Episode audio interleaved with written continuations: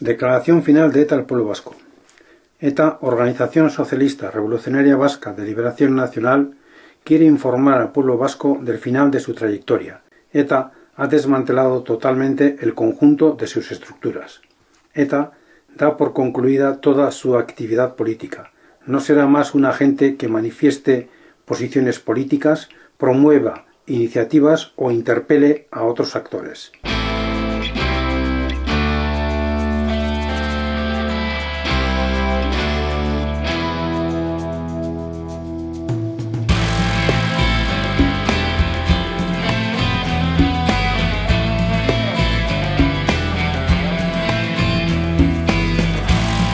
Soy Ana Vallabriga y estás escuchando el podcast Sin Ficción, el podcast de la editorial Al Revés sobre crímenes reales y literatura.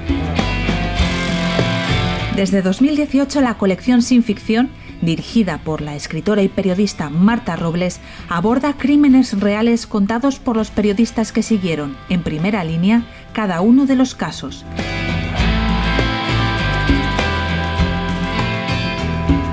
Si quieres saber más, tienes toda la información en alreveseditorial.com.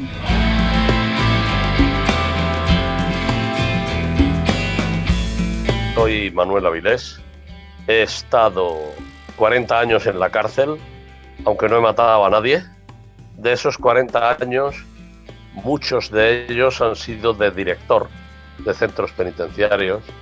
He dirigido Nanclares de la Oca, Valencia, psiquiátrico de Alicante, Palma de Mallorca y también he estado bastante tiempo en la Secretaría de Estado como asesor ejecutivo exclusivamente dedicado a bandas armadas. Ahora soy, me he jubilado, me dedico exclusivamente a las motos y a la literatura, a leer y a escribir. Y dentro de estas tareas he publicado hace muy poco un libro este libro se titula De prisiones, putas y pistolas. Y el subtítulo, que aclara un poco lo anterior, el desmantelamiento de ETA en la cárcel. Bienvenido, Manuel. Muchas gracias.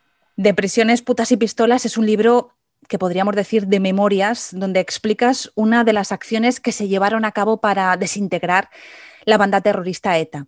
Es la llamada Vía Anclares en alusión a la cárcel donde se inició todo y de la que tú eras director en ese momento.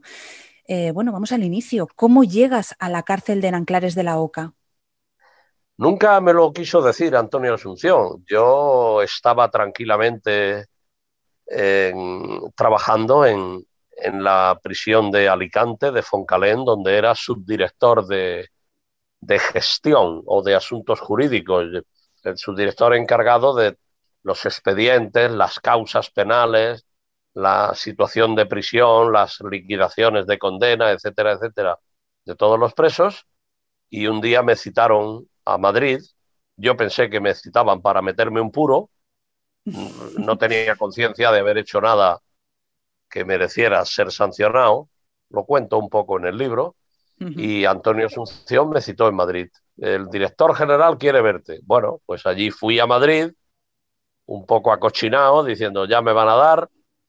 Y nada, lo único que dijo fue que eh, algo así como la institución te necesita.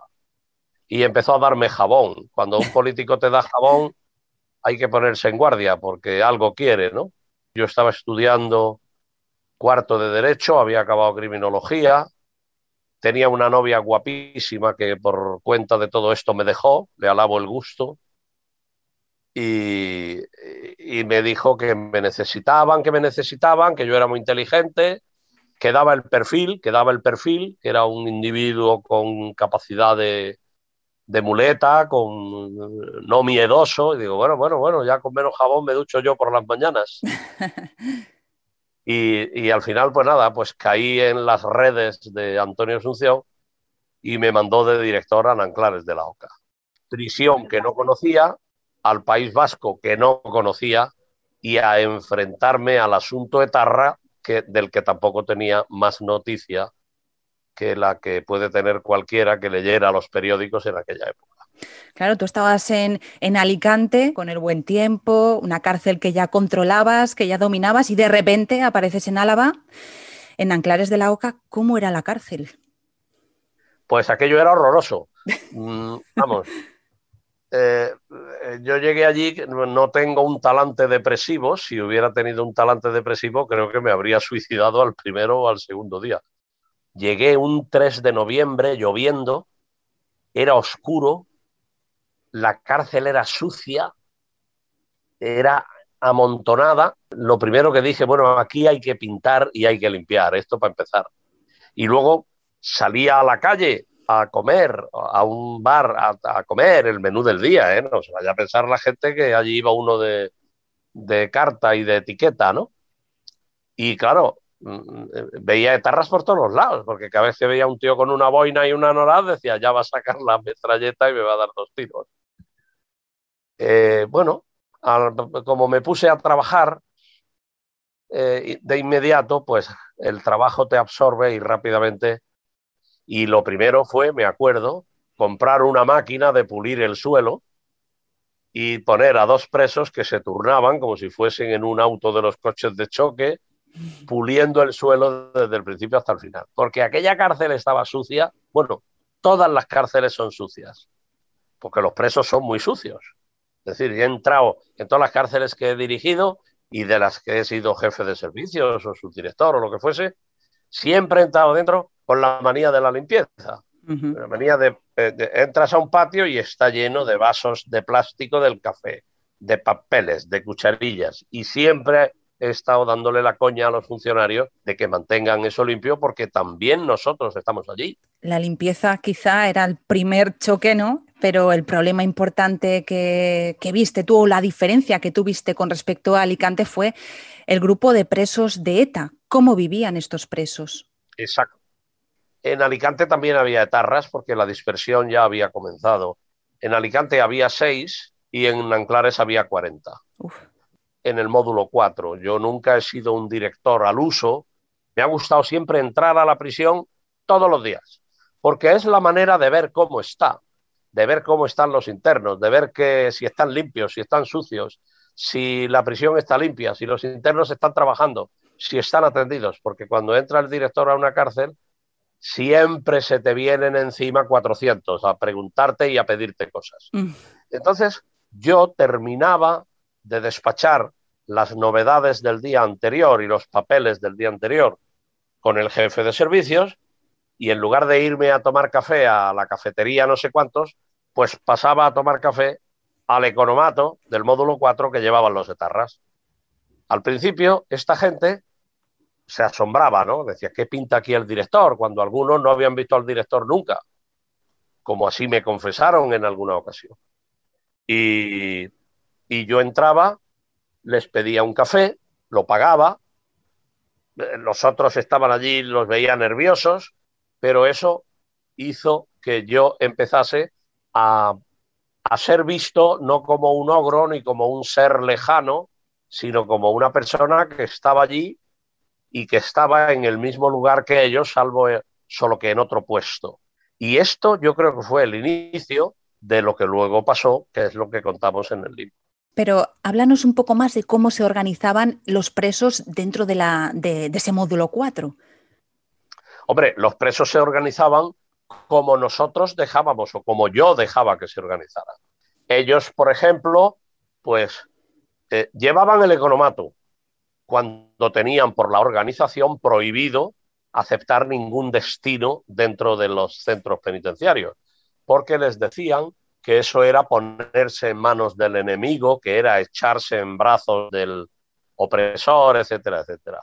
Pero a ellos les interesaba llevar el economato porque ellos cogían las cosas que necesitaban, nunca faltaba una peseta, y las cuentas del economato de los etarras las pagaban las gestoras por amnistía. Eran los que les ingresaban el dinero.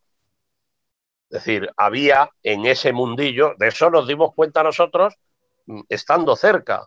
En ese mundillo había una conexión íntima entre la calle y la cárcel, con una única eh, mm, diferencia, que es lo que yo les hacía ver a ellos.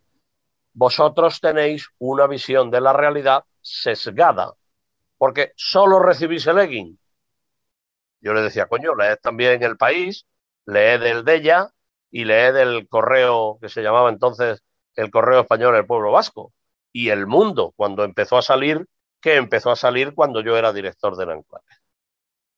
Entonces, ellos se organizaban y a la hora de la comida había, no, los comedores no tienen sitio asignado, pero si el etarra encargado por los propios etarras limpiaba tres mesas y colocaba allí los platos y los cubiertos, aquello estaba impoluto y nadie se atrevía a sentarse allí. Aunque no hubiese nadie vigilando, aunque nadie dijese, mm, eh, eh, ahí no puede sentarse nadie, esa situación se respetaba a rajatabla. ¿Qué quería decir eso? Que los etarras tenían un, un, respeto, un respeto eh, que provenía de su situación. Sí, y además también luego recibían las visitas muy habituales de sus abogados. Como muy habituales, no, prácticamente diarias. Madre mía. Los abogados, todo el mundo lo sabía, pero nadie lo demostró hasta que yo los grabé.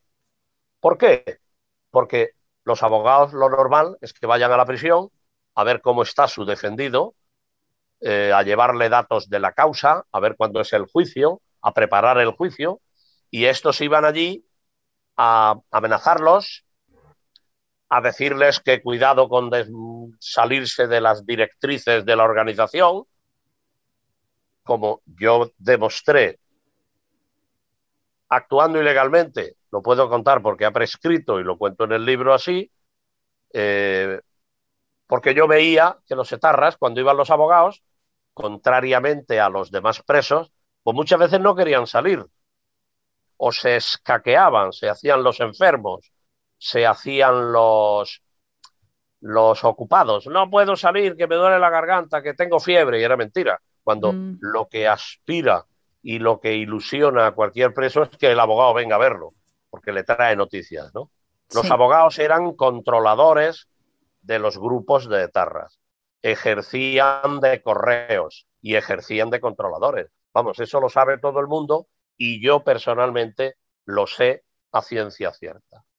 Mm, cogiste el pulso a la cárcel y de repente, pues eh, aparecen en las páginas de los periódicos Fabio Moreno e Irene Villa.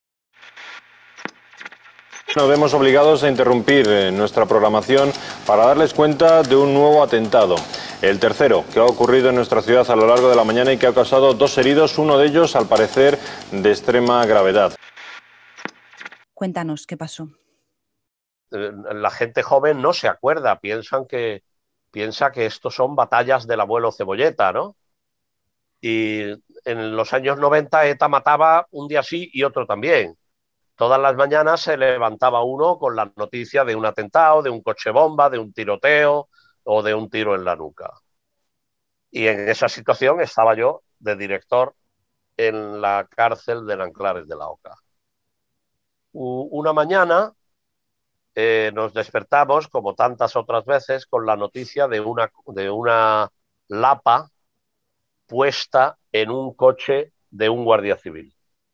El guardia civil era el padre del niño Fabio Moreno, que murió, murió como consecuencia de esa bomba lapa, sobreviviéndole un hermano suyo que era gemelo. Aquello a mí me impactó especialmente porque yo tengo gemelos, que en esa época eran un poco mayores que el niño fallecido. Entonces yo ya estaba muy cabreado por eso.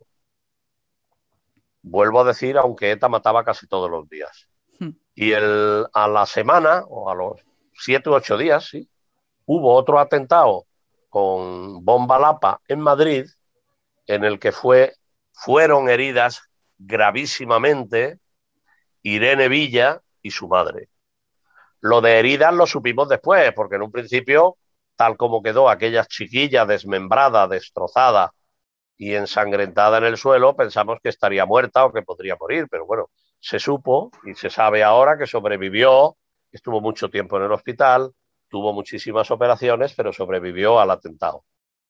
Y entonces ese día yo estaba pues muy cabreado y además la prensa, fundamentalmente la de derechas, la de muy de derechas, decía que los etarras, así en plural, pedían langostinos y champán para celebrar esos atentados. Y entonces yo ese día bajé a un salón donde había antes una capilla y yo puse un taller de cerámica y de pintura y me puse en la puerta y en voz alta dije, imprudentemente por mi parte, no sé si hoy lo haría ya que soy un señor mayor. Y entonces era pues estaba más psicopatizado y era un chaval de 34 años creo que tenía. 34 35 y dije en la puerta del taller, aquí huele a hijo de puta que tira para atrás. No sé, pensé que a lo mejor me linchaban o se tiraban a mí y me daban una paliza, pero no se movió nadie. Siguieron a sus botijos, agacharon la cabeza, me di la vuelta, me fui a mi despacho, como el sembrador del Evangelio, dije, ya está ahí la semilla, a ver qué pasa y a los cuatro minutos suena el teléfono, el jefe de servicio. Don Manuel, el portavoz de los etarras quiere hablar con usted. Se extrañarán los que oigan esto de lo del portavoz de los etarras. Sí, es llamativo, sí. Los etarras tenían prohibido hablar con el director y tenían nombrado un portavoz que era el que iba con los recaos al director de lo que los demás querían decir. Prueba del control que tenía la organización es que luego todos hablaban conmigo a escondidas. es usted se ha pasado siete pueblos, eso no puede ser, eso usted nos ha ofendido, nosotros no somos así. Digo, hombre, está todo el mundo diciendo que pedir langostinos y champán cuando han matado a un chiquillo la semana pasada y esta mañana le han arrancado la pierna y el brazo a una chiquilla en Madrid, que no creo que esta chiquilla tenga mucho que ver con la opresión que vosotros predicáis que ejercemos sobre el País Vasco. Y fue decirle eso y decirle otro, es que no todos estamos de acuerdo con eso. Digo, hombre, pues si no estáis todos de acuerdo con eso, bueno sería que lo supiéramos, porque eh, la prensa publica que pedir langostinos y champán cuando pasan estas cosas. Nosotros no estamos de acuerdo. Digo, pues decidlo. No lo decimos, nosotros lo decimos. Ellos siempre recurrían a que ellos hablaban o criticaban o cuestionaban solo en su foro interno. Y yo me empeñé, digo, pues esto no es un foro interno, esto es muy público. Es decir, un niño muerto, una niña desmembrada, una casa destruida, un tal. Esto es una cosa pública como para que todo el mundo sepa que no todos los etarras piden langostinos y champán. Cosa que al parecer solo había hecho un, iba a decir un hijo de puta, pero eso no se puede decir aquí, de Juana Chaos, uno de los que preparó mi muerte en el locutorio de Alcalameco. Este sí parece ser que había pedido langostinos un día, un día, pero ellos negaban pedirlos de manera habitual, ¿no? Y ahí empezó la cosa. Tenéis que decirlo, no lo decimos, tenéis que decirlo, no lo decimos, y al final es cuando yo me aposté, cuando vi que el caldo de cultivo ya estaba bastante avanzado, es cuando me aposté con Antonio Asunción una comida en Zalacaín, porque le iba a grabar, le dije textualmente, una cosa que él no se imaginaba y perdió la comida y la pagó. Pues cuéntanos un poco, porque hay una, una frase que, que, se dice mucho que es, o que has comentado tú en alguna entrevista, que ETA empezó a desintegrarse en las cárceles y este entiendo que fue uno de los primeros pasos. Evidentemente, hombre, yo no me quiero poner flores, porque a esta edad tampoco las flores valen, ni las medallas. A esta edad, si alguien me quiere dar un premio, que me mande un jamón y una caja de tercios. Pero a mí me lo decían los del CESID, antiguo CESID, ahora CNI, ¿no? Le decían, le has dado en la línea de flotación. ¿Por qué? Porque la gente que trabajábamos entonces en esta historia, todos los que tienen 60 años y de ahí para arriba, pues veíamos que una de las propagandas que hacía ETA a través de los abogados era que el colectivo era una piña. Y yo también encontré o intercepté una carta en la que un etarra le decía a otro, de la piña no queda ya ni el zumo. ¿Qué pasó? Por eso a mí me tuvieron como objetivo prioritario durante mucho tiempo. Debo ser de los pocos españoles que tiene una carta firmada por la Guardia Civil en la que dice Manuel Avilés es objetivo prioritario de la organización terrorista ETA. Con eso, mucha gente se habría jubilado con el 200%. Y se habría ido a vivir a las Islas Bahamas. Ahí voy, ahí voy. A mí me, dijeron, oye, ¿tú por qué no te jubilas? Digo, porque se jubilen ellos. Yo, ¿por qué me voy a jubilar? Yo estoy bien.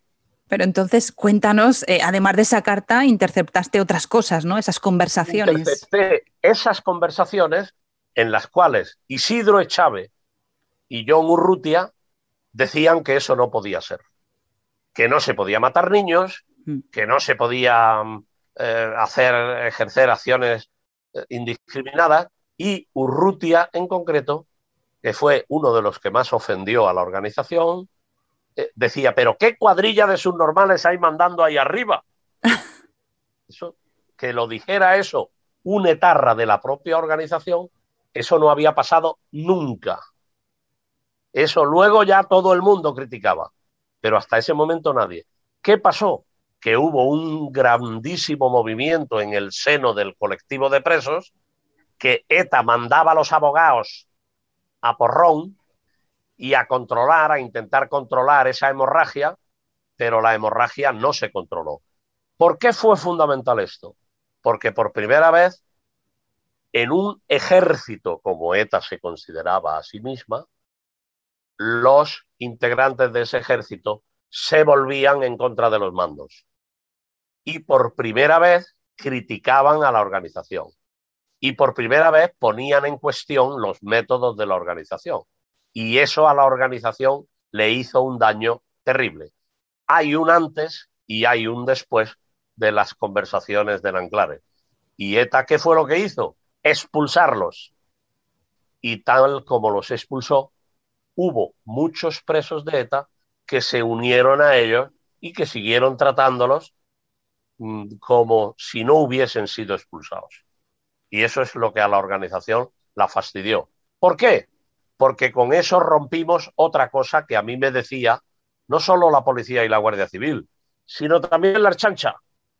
Me decía el director general de la Archancha, Manuel, es que da igual los comandos que cojan. Cogen un comando y hay cola en la ventanilla de ETA para entrar. Y esto cortó esas colas. Por eso eso fue importante. Y vuelvo a decir, no me manden medallas, no me manden reconocimientos. El que quiera mandarme algo, pregúntele a Ana Vallabriga y me manda un jamón y una caja de tercios para la jubilación. Me llevaré comisión, ¿no? Si hago de intermediaria. Yo te invito a, a, partir el jamón aquí, en Alicante. Vale, eso está muy bien. Es que, de todas formas, ETA pasó unas líneas que no había pasado hasta, hasta ese momento. ¿no? Eh, vosotros los cogisteis, escuchasteis, difundisteis, bueno, difundió. Antonio Asunción fue quien dio esa orden, ¿no? De difundir esas conversaciones. Sí, porque a mí me llamaron varias veces al juzgado y yo dije, pues no tengo ni idea de lo que me está usted diciendo. Eh, bueno, pero esto ha salido en la cadena SER, pregúntele usted a la cadena SER. Esto ha salido en la radio, pregúntele usted a la radio. Y yo decía verdad, yo no había filtrado las conversaciones, yo las había grabado y se las había entregado a Antonio Asunción. Quizás no fue ni él el que, el que decidió filtrarlas, eh, fue, estamos hablando a nivel de ministro, él era entonces secretario general, y estamos hablando a nivel de gobierno en pleno, que decidieron que eso había que sacar. Hago una pausa en la entrevista para hablar sobre algunos atentados de ETA que conmocionaron al país. El 19 de junio de 1987, la banda terrorista ETA perpetró un atentado con coche bomba en el centro comercial Hipercor en la avenida Meridiana de Barcelona. Murieron cinco hombres, 12 mujeres y cuatro niños. En total 21 personas. Otras 45 resultaron heridas. Fue la mayor masacre de la historia de ETA. El coche bomba estaba cargado con 27 kilos de amonal y 200 litros de líquidos incendiarios, pegamento y escamas de jabón, que según la sentencia del caso estaba inspirado en el material utilizado en la guerra. Uno de los máximos jefes de la banda terrorista en ese momento era Josu Ternera. Unos meses después, en diciembre de 1987, se llevó a cabo otro atentado gravísimo, el de la casa cuartel de Zaragoza. Aquella mañana de diciembre, el guardia civil que custodiaba la casa cuartel se dio cuenta de que dos hombres estacionaban un vehículo en una zona prohibida. Al guardia no le dio tiempo de dar la voz de alarma. Eran las seis y diez de la mañana y las familias dormían en sus apartamentos. La explosión produjo el derribo instantáneo de las cuatro plantas del edificio. Murieron 11 personas, entre las que se encontraban cinco niñas y resultaron heridas 88. Tras el atentado de Hipercor en Barcelona, el gobierno presidido por Felipe González intentó entablar negociaciones con la banda terrorista que se dieron por finalizadas en noviembre con el Pacto de Madrid, donde todos los partidos políticos españoles firmaron una declaración conjunta denunciando la falta de legitimidad de ETA para expresar la voluntad del pueblo vasco. El atentado de Zaragoza fue interpretado como la respuesta de la organización terrorista a este acuerdo. Diez años más tarde, en 1997, el concejal del Ayuntamiento de Hermoa, Miguel Ángel Blanco, fue secuestrado por tres miembros de ETA que exigieron el acercamiento de los presos a las cárceles del País Vasco. Ante la negativa del Gobierno central, con Aznar a la cabeza, dos días después del secuestro, Miguel Ángel Blanco fue tiroteado en un descampado, muriendo al día siguiente en el hospital. El atentado de Miguel Ángel Blanco supuso una importante movilización en contra de ETA y tras su muerte se acuñó el término espíritu de Hermoa. Y ahora continuamos con la entrevista. Mm, como has comentado, tú estuviste amenazado por ETA. No, no, hombre, amenazado no. Eh, es decir, a mí me hace gracia, o me hacía gracia, gente que decía, he salido en una lista y me tengo que jubilar. Y yo decía, hombre, pues entonces yo que tengo dos archivadores, o tenía dos archivadores de. Madre mía. De listas y de y Avilés y tal, y primeras páginas de legging y tal. Yo me lo, hombre, yo estoy muy agradecido a la policía y a la Guardia Civil, porque me cuidaron. Mm, la vida eh, es jodida, es, mm, mm, es decir, eh, el otro día un etarra me llamó y me dijo, bueno, he leído el libro, me lo he pasado muy bien. Un etarra, ¿eh? No, no, sé quién le dio el teléfono y no me parece mal. Eh, he leído el libro, me lo he pasado muy bien. El libro este cuenta la verdad. Y yo doy fe de que cuenta la verdad porque estaba allí. Digo, hombre, que si estabas allí, estabas preso, cumpliendo condena, ya lo sé que estabas. Y, y me dice, bueno, pues ahora ya pelillos a la mar, estamos perdonados todos, ¿no? Y le dije, no, yo no os perdono una cosa. Nunca, nunca les perdonaré una cosa. Yo me perdí el crecimiento y la adolescencia de mis hijos por culpa de ETA.